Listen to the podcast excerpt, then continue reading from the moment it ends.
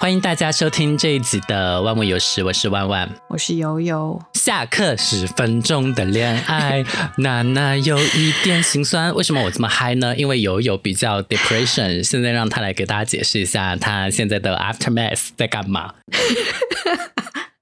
你这是现学现卖啊！刚刚学会了 aftermath，你是不是觉得节奏有点快？是的，因为我现在是一个垂死病中惊坐起，然后带病在跟大家录播客的这样一个状态。为什么是这个样子的呢？大家从我虚弱的声音，应该也不能听出来我病友是怎样的，所以我还是来解释一下。就是嗯，本人因为前一周的时间。想要过一过真正岛民的日子，所以随同生活伴侣跟他远方来的一个朋友，一个荷兰来的一个朋友，然后我们去了一个你说中国河南的小岛上，荷兰不是河南，请四川人分分清楚了呢，谢谢。呃，anyways，就是反正因为我们一行三人，然后去到了马来西亚的一个小岛上，然后这个小岛呢，其实是非常知名的。就是那种比较 cheap 的 backpackers 会去的地方，就是它非常非常的便宜，然后用非常便宜的价格呢，你就能收获到一些非常宜人的体验。比如说，你可以去浮潜，你可以去做深度的潜水等等一系列海上的这种活动。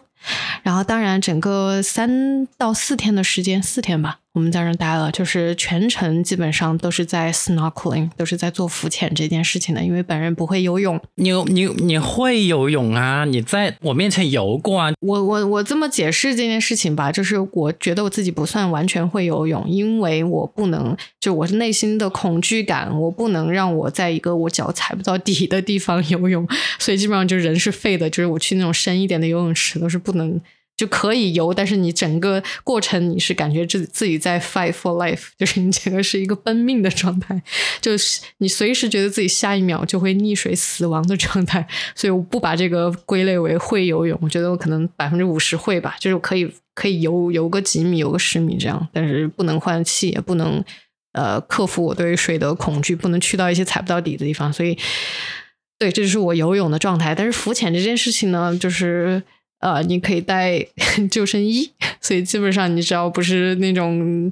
水上的太 panic 的傻子，你你基本上就是浮在水面上的那种状态，所以不会死。所以呢，我们就选择了在这几天的时间，就是马不停蹄的，就是一刻不停的，基本上醒着的时间，除了吃东西之外，就在做浮潜这件事情。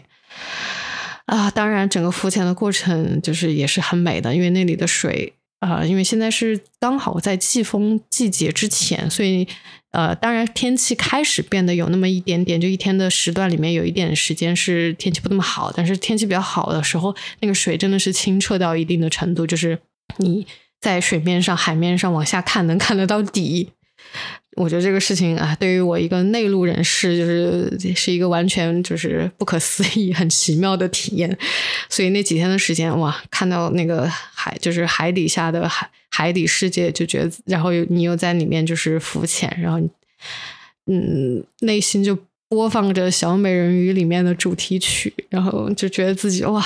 悠游自在的，就是在这种海海里的生物里面穿梭，就觉得真的很嗨。而且，确实你去到一些呃不是那么靠岸那么近的地方，因为你可以就是有一些旅程，它是开船带你去一些就是一些点，比如说这个点是鲨鱼点，你就在这个点有很大概率能碰到鲨鱼，但鲨鱼不是都是吃人的，所以我们去看的都是那种。不会攻击你的鲨鱼，然后还有一些点是那种就是珊瑚，就是珊瑚点，它就是可以看到很多美美丽的珊瑚，五颜六色的珊瑚，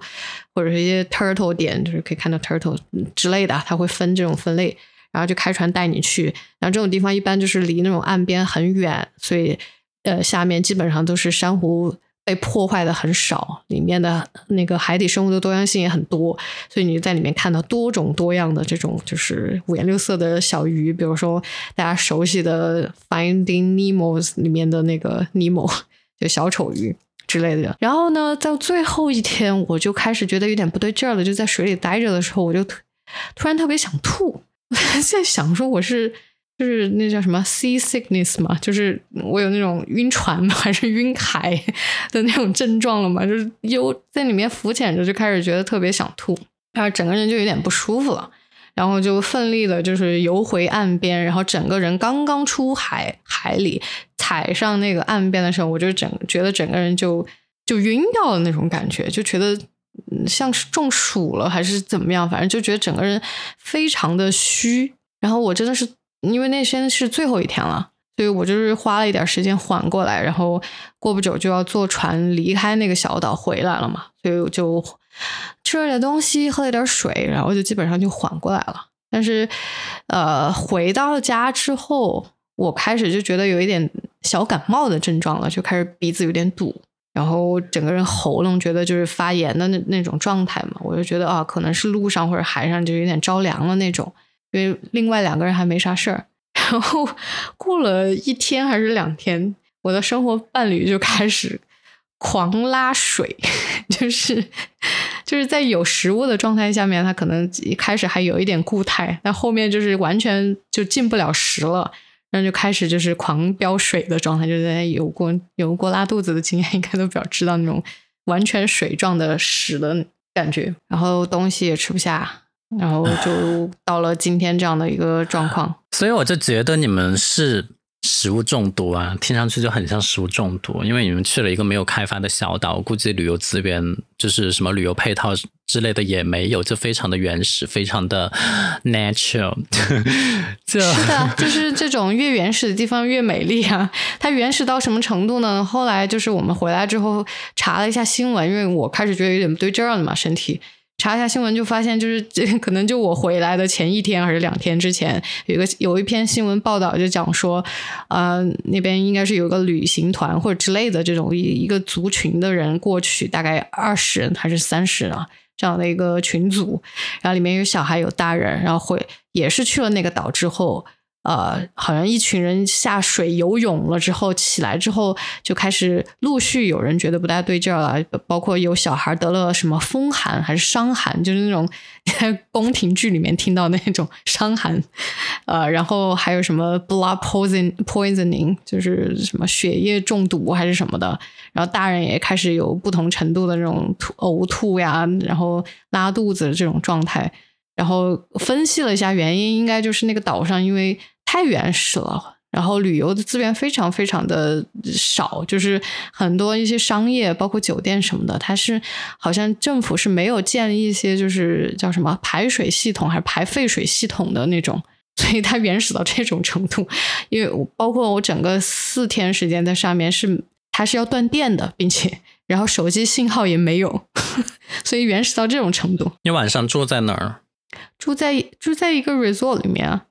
这就是原始的 resort，我觉得 resort 是一个现代旅游业发达的标志。它的基础建设，我觉得是取决于这个政府本身的。就是你再好的一个 resort，你也不可能自己去修这些系统，所以它那个基础设施没有的情况下，你再好的 resort，它也没办法呀，就这样的。所以岛上又没有信号，有些时候又没有电，然后排水系统还没有，然后呃。我就到今天了，然后我今天就还是一种，今天有了一些新的症状，就是我不知道我体内的这种病毒还是呃细菌在发生一个什么样的战争，还是什么样的作用，就到今天之后我就开始有一点小发烧，然后刚刚在厕所也拉了拉了三道水这样的一个状态。我觉得你们就是嗯碰了不干净的东西。如果说它没有很好的排污系统的话，所有的人体的尿液啊、粪便啊都往大海里面排，那你们就直接接触了粪水，然后你们就患上了粪水相关的疾病。是的，而且呃，by the way，问你一个就是跟跟这个有点相关的问题，就是你会在游泳池或者海里撒尿吗？就是。小时候会懒，这要必须要承认。但是长大之后有一定意识之后，就会尽量的憋着。但是大海的话，我我在泰国有撒过，就是厕所还是有点远。但是嗯呀，啊，我在游泳池，当然现在是不会的啦。小时候好像像。好像没有过，但是在海里呢，就是不得不承认，说我这一次也是撒了大概有五泡尿，五泡也太多了吧？你就是喝了自己的尿感染的呀？没有，我现在的症状明显就是有一些 foreign，就是一些外来的我不熟悉的一些细菌在体内发生作用，就是一定是别人的屎或者尿 造成的啦。我觉得，嗯，其实我所以啊，对啊，我完全能够明白那种原始小岛的美丽，因为我也去过类似的岛，就是汪洋大海中的一个小岛。我之前。就是我们两个一起去甲米的时候，然后我中间不是有一天去了那个皮皮岛嘛？对，其实很多人是从普吉岛去皮皮岛的，但是因为皮皮岛是在甲米和普吉之间的一个岛上，然后我就去了皮皮岛。其实皮皮岛本身就还好，因为它上面的旅游设施也都还行，就像一个正常的岛上的小城镇一样。但是我比较惊讶的是。就是我从皮皮岛返回甲米中间，他又带我们去了一个叫竹子岛的地方 （Bamboo Island）。然后那个 island 呢，上面就真的是什么都没有，就只有一个厕所。但是呢，就非常的美，那个天是非常的蓝。我我想象一下，整个岛上面只有一个厕所是一个什么样的画面？就还是一个单间厕所是吗？就是一个 树立在草丛里，男女的那种厕所。我的意思就是说，因为岛本身就不大。就横穿整个岛的话，可能十分钟就走完了。然后，就上面没有任何的设施，也没有人居住，这样。对，没有住宿的设施，就只有一个厕所。所有的游客都是当天去，当天走，晚上不留人的那种。嗯，那个岛真的是绝美，就是我此生见过最美的岛。它的水非常的清澈，然后它的沙子非常的白，非常的烫。我就我就觉得说，这种真的是不被人。就是因为你不在上面居住嘛，所以你对整整个生态的破坏就会小很多。所有的游客呢，也就是当天来当天走。然后我觉得上面是有正常的排污系统的，所以那个岛的呃环境也没有怎么受到污染。我还去那个水里面泡了一下，因为当时我还不会游泳，嗯，所以我也没有得什么病。对这种原始的岛呢，就是现在的印象还蛮好的。我觉得，如果我是那种只是泡一下水，然后没有那么长时间的在里面遨游，然后甚至有些时候不小心喝到那个海水，就连续三四天时间都这样的话，我可能也不会生病。我主要是太频繁的接触到那个可能有排污进去的这个海水的原因，再加上 上面的水的洁净程度，就是你用来做食物也好，或者卖的那种喝的。就是酒店可以去接的那种水也好，它可能都是有一定污染的。然后高强度的这么几天下来之后，就会造成这样的一个情况。但是我你刚刚说那种，嗯，对啊，我就想说，这种污染对于现代旅游业来说真的是非常的遥远了。我基本上我现在去一个地方，我都不会把它的当地环境是不是很好的，我要自备一些过滤器啊，或者说这种考虑在内耶。就你们那个 是有多原始？它不在现代旅游业的范畴之内吗？它 甚至没有一个现代的那个自来水的系统吗？我觉得可能不是，但是你不觉得我们今天两个人坐在这里聊 旅游、潜水、小岛、海岛这些事情有点奢侈吗？特别是在现在目前绝大部分你反正你在国外啊。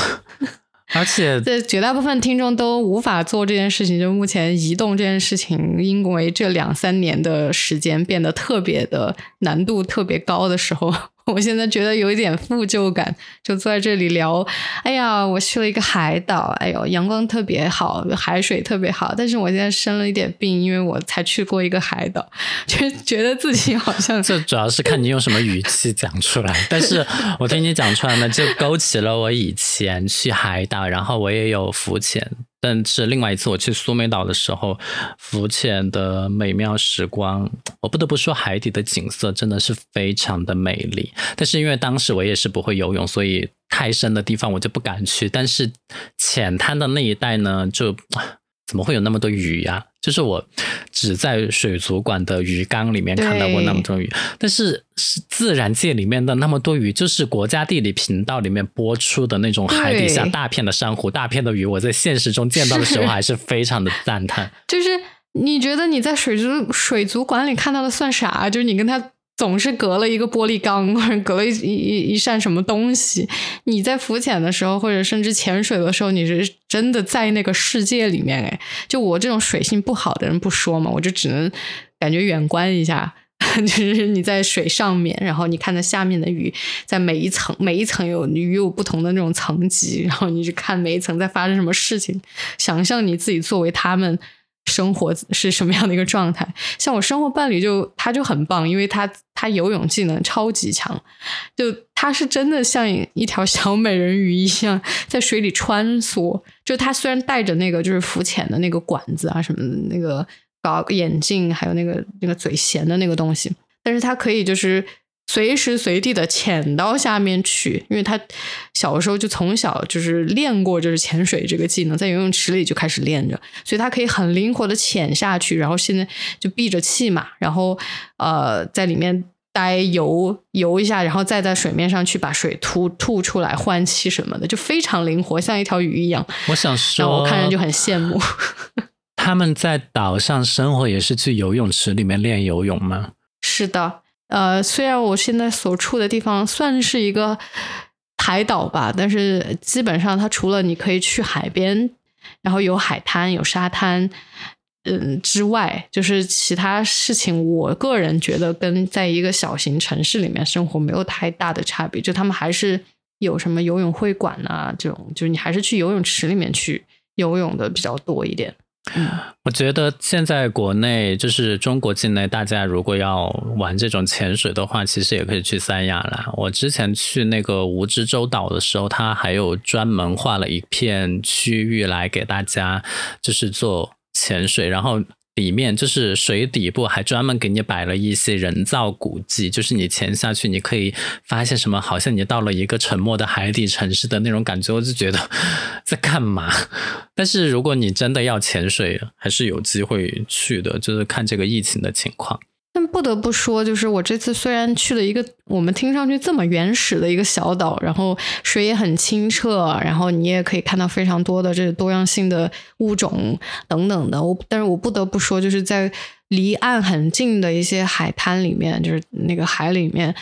可以大量的看到一些就是死掉的珊瑚。就这个，我觉得跟人为的这个痕迹还是关联度很大的。就你越多的人去，甚至踩到上面，甚至你你的皮肤擦了防晒霜的，在海里面，它都会影响到这个珊珊瑚的这个死活。然后一个珊瑚，你知道，因为我这次去的那个地方，它是一个有种种植珊瑚的地方，就你可以就是岛内捐一些钱给到他，然后他会把一些一些珊瑚种到那个就是海里面去。就我们甚至还浮潜到它有。一片一片的像珊瑚田一样的，就你知道珊瑚长长得多慢吗？我记得好像是一呃几年还是一年才长一厘米这么长，就反正就是非常非常慢的这种生长的这个速度。但是人一旦要 破坏起来，或者说整个就是环境升温什么的，对珊瑚的这个影响就一下子就死，会死的非常多。我觉得这个就是看保护区域吧，就是。你像那个那码头附近的珊瑚，肯定就是死一片啊。但是肯定有一部分保护区域，就是那一部分的珊瑚要保护起来吧。基本上我就是想说，人类人类就是 蛀虫，就只要有人类痕迹越多的地方，这种自然的产物就会受伤的越多。这个是基本上是一个定式了。但是呃，我想说，就是关于旅行本身来讲的话，嗯。我不知道你啊，但是像这种太原始的地方，我是不敢去的。哎，那你可以分享一下，就是因为我知道你现在其实 算是一个旅行达人吧。如果非要给你贴一个标签的话，因为很多时候，包括疫情期间，你都会就是甚至买一张随心飞的这种机票，就是每一个周末我都会看到你去到不同的一些地方。就是你感觉上你是一个特别特别特别热爱，就是去到不同地方旅游的这样的一个人。就你自己。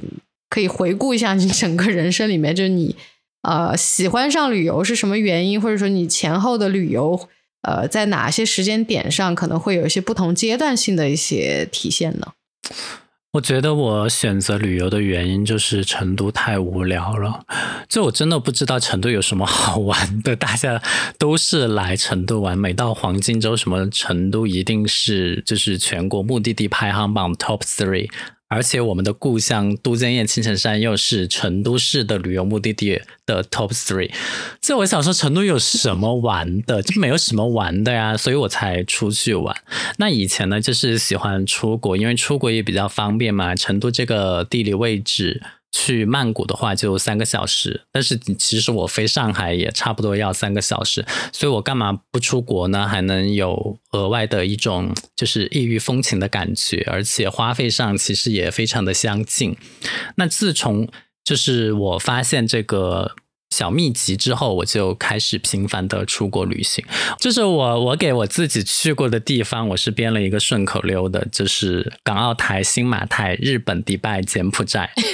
还押韵呢，就刚好就基本上覆盖了我去过的百分之九十以上的国家和地区，这样就还蛮怀念的。嗯，所以基本上还是在亚洲境内，是吗？对，但是我知道，我知道，就是有的地方已经把像阿联酋、迪拜这种。就是不算在亚洲里面了，因为他们有个专门的叫 Middle East 中东的这样的一个地区，因为亚洲太大嘛，你到日本也是亚洲，你那个阿联酋什么沙特阿拉伯也是亚洲，但其实中间差很大的。所以你在旅行当中，你追求的是什么东西？你会觉得好玩，或者说你觉得在成都得不到的东西，你希望在一些别的地方能得到的？唉，我其实觉得我也不是什么很会旅行的人，因为我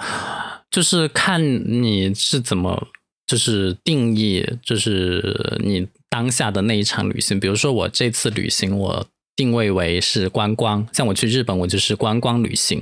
那我就肯定会每一天我出去走啊，去探访它的名胜古迹啊、自然风光啊，这每一天其实都会很累。但如果我把我接下来的这一场旅行定位为是一个度假旅行的话，那我可能就会以酒店为主，我会选一个比较好的度假型酒店，然后在酒店里面宅着。这样就我在那个二零年、二一年我忘了，就是反正有一段随心飞的时候，我就在三亚，我基本上就是度假性旅行，我就不怎么去当地的那些景点，然后就在酒店里面宅着。玩游泳池啊，去行政走廊啊，玩游泳池，吃他的一些东西啊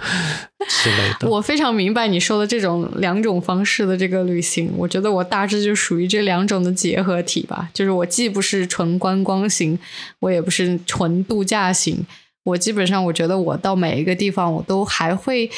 呃，就是继续留存我的一些在本地的。就我居住地的一些生生活习惯，再加上可能结合当地的景点也好，生活方式也好，我把它融入到我自己的生活习惯里面来，然后在当地体验当地的这个景点也好，生活也好，就是我可能是在你说的这两种之间的一种状态吧。我既没有完全这种观光式的那种完全纯观光式的，我觉得更多就是我们小时候可能跟着。家人一起就那种什么新新马泰什么三日游啊，就三天把三个国家走完这样的这种旅行团的这种模式，那种都是非常小时候的这种记忆了。那种就是纯观光式的，马不停蹄，中间穿插着就是吃在哪儿吃个中餐，还甚至还要就是硬要你买旅行纪念品啊，带你去那种纪念品店的那种。这种我也我现在长大之后也也好像也没有经历过了。然后那种纯躺在那里啥事儿也不干呢。好像除了上次腿瘸了瘸了之后，还跟你去的那一次有点算是吧，因为我确实活动半径也不能太远。虽然你你当中有一天是离开了我，让我自行活动，我也硬撑着自己，就是就是那个拄着拐棍儿，然后走出了好像一公里还是两公里的地儿，就是还走了一下子。就是我好像也做不到，就完全无所事事，就是。在一个那个度假村或者什么酒店里面躺着，什么事儿都不干，完全以酒店为中心活动，我好像也做不到。就所以，我成年之后在自主选择下的这个旅行的话，我基本上还是啊，不是那种非常就是完全把自己赶着要非要去这些十个地方，然后每个地方必须要在几天几点钟之前完成这么这么太 schedule 的这种旅行，好像也不是那种很。嗯，很纯放松式的，就我基本上都是在这两者之间。然后，因为我自己，呃，之前有过就是在英国读书的这个经历嘛，所以也是趁着在那边读书，也是有过呃，就每一个 每一个留学生，或者说每一个这种就是海外游子都会有的这种 Euro trip，就是在欧洲选几个地方，然后游览一趟。所以我基本上就是旅行版图的话，其实在亚洲不算多，但是可能在欧洲算去过的国家来说的话，还还算有那么一些吧，在欧洲。但是因为我现在不是有一个那个 这一次跟我们一起去海岛，然后也中招了这个荷兰的朋友。然后也跟他聊到说，哎，我还想再回去这个就是欧洲再去进行一趟旅行，因为上上一次去的时候，我不想跟他说，这已经是十年前的事情了，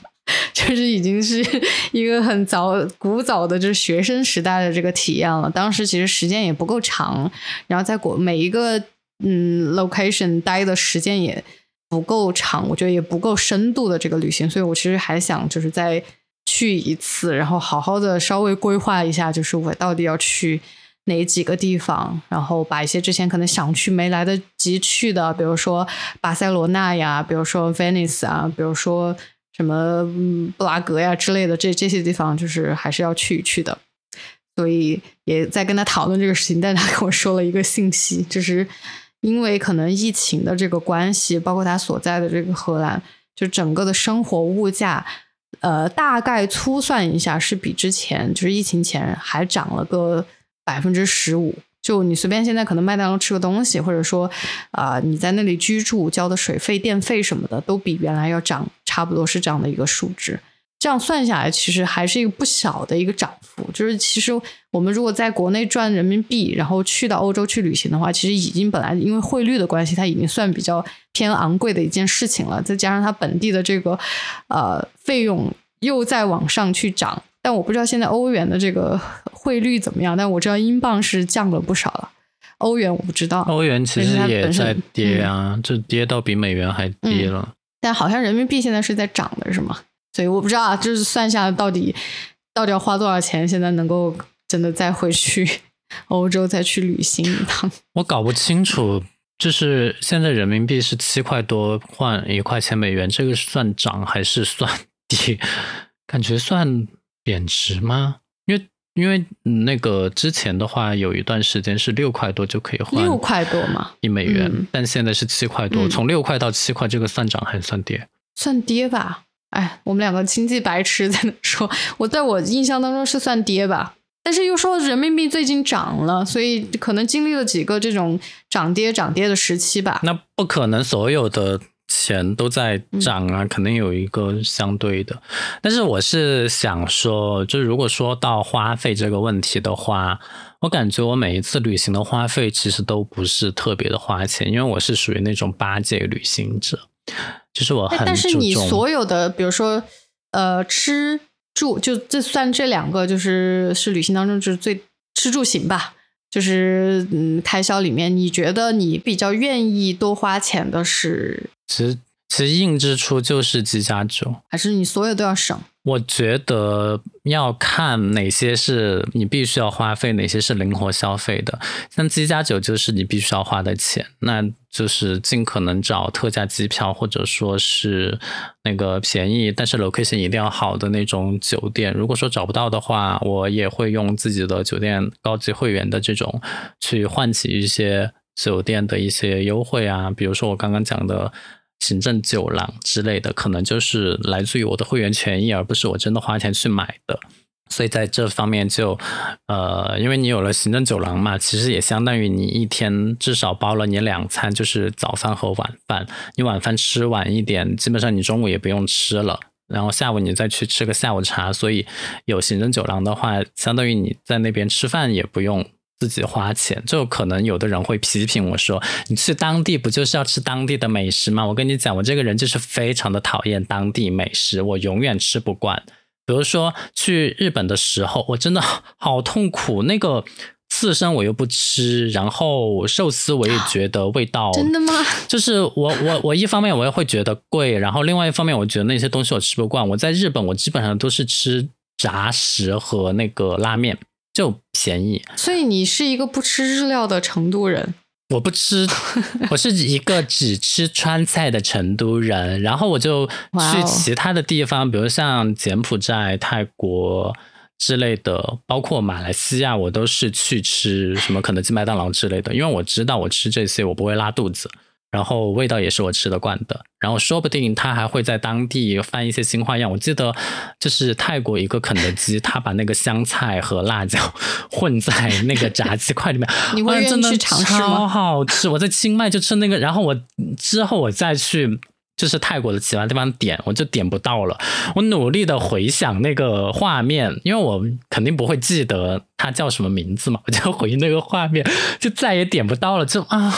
好想吃哦！所以我是去哪里，就包括我最远我去到迪拜，我当地吃的第一顿我都是肯德基。当然，某种程度上我也非常希望比较，就是这种国际连锁在不同的地方它有什么不一样的。你还记得我们当时就是我第一次出境旅行去香港，然后我们住在那个酒店里面，你非常想吃楼下的一家越南料理，但是我说我要吃吃麦当劳。因为我觉得那个是熟悉的东西。去吃了麦当劳，对我们一起去吃了麦当劳。我现在真的是听到你说这些，你对就是吃穿住行在旅行当中你的要求或者你的一些标准的时候，我我一直在想一个问题，就是我们俩怎么旅行到一块儿去的呀？我真的是一个啊，容忍度我还不能这么说，就是这个 range 很广的这这么一个，就非常的，就你刚刚说到。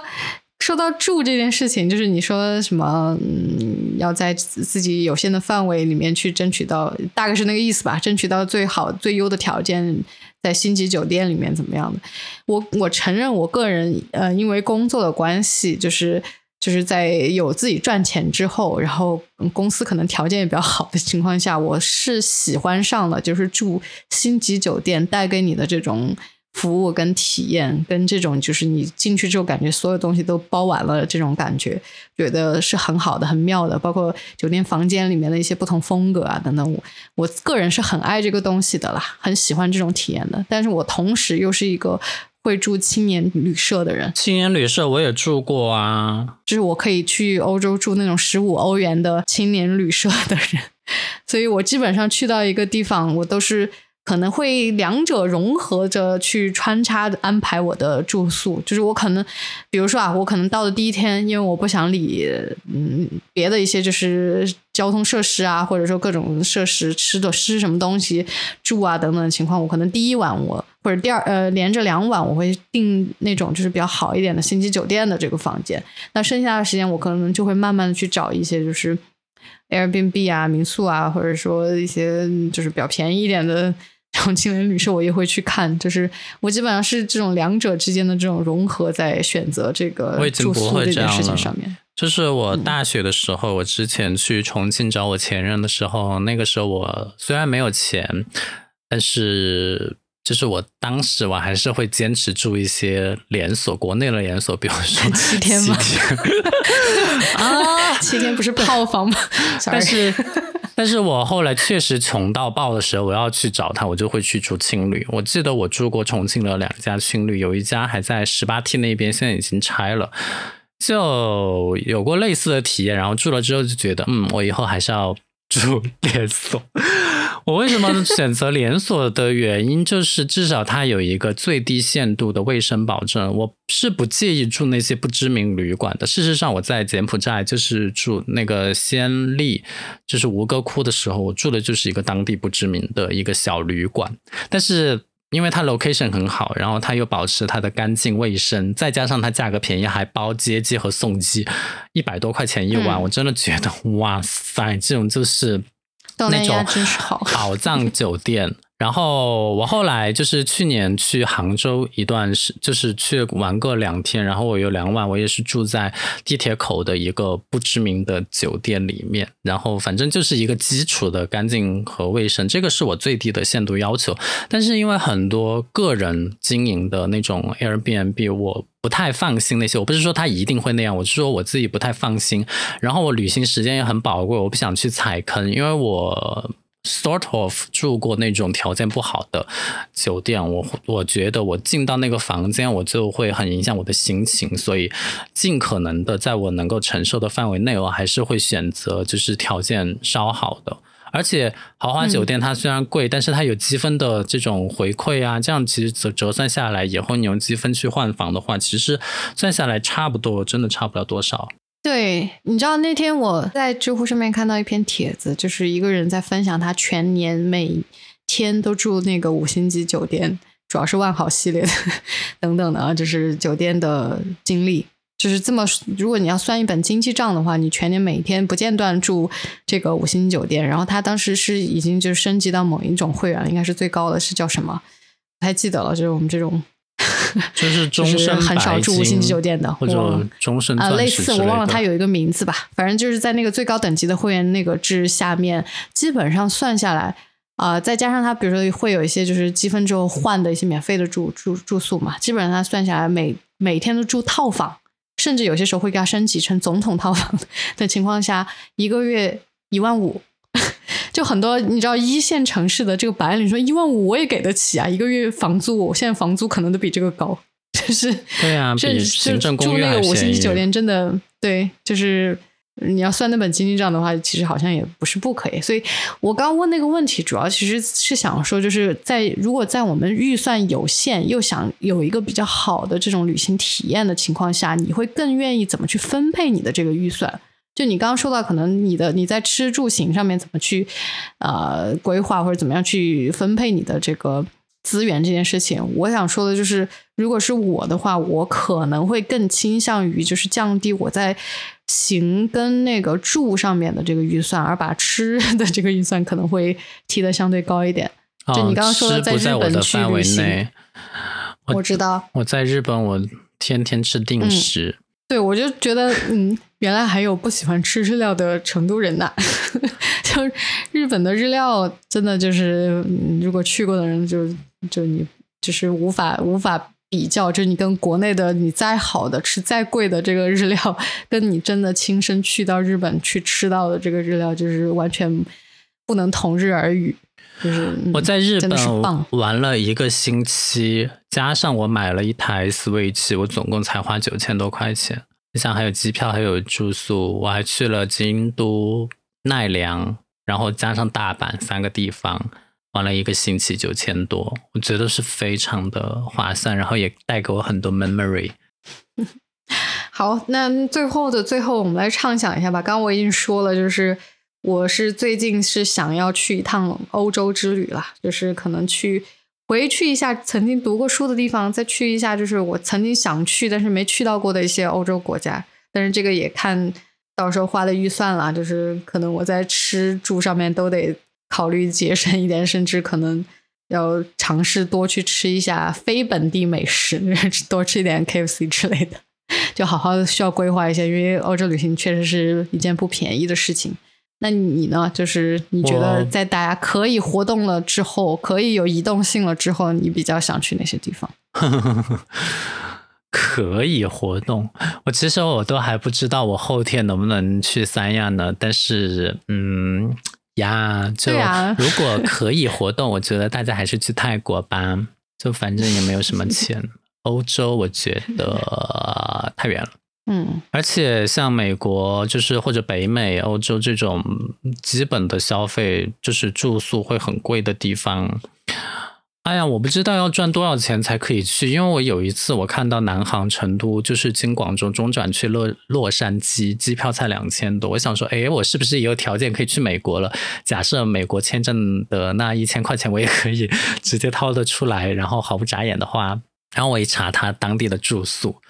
什么威斯汀，然后假日酒店都要一千多一晚。我想说，这个不是在就国内或者泰国都是一次超豪华酒店的价格，为什么这种普通酒店也要一千多？然后就查那种几百块的东西，都是那种个个人在家里批了一个房间过来给你的，还不是 Airbnb，就是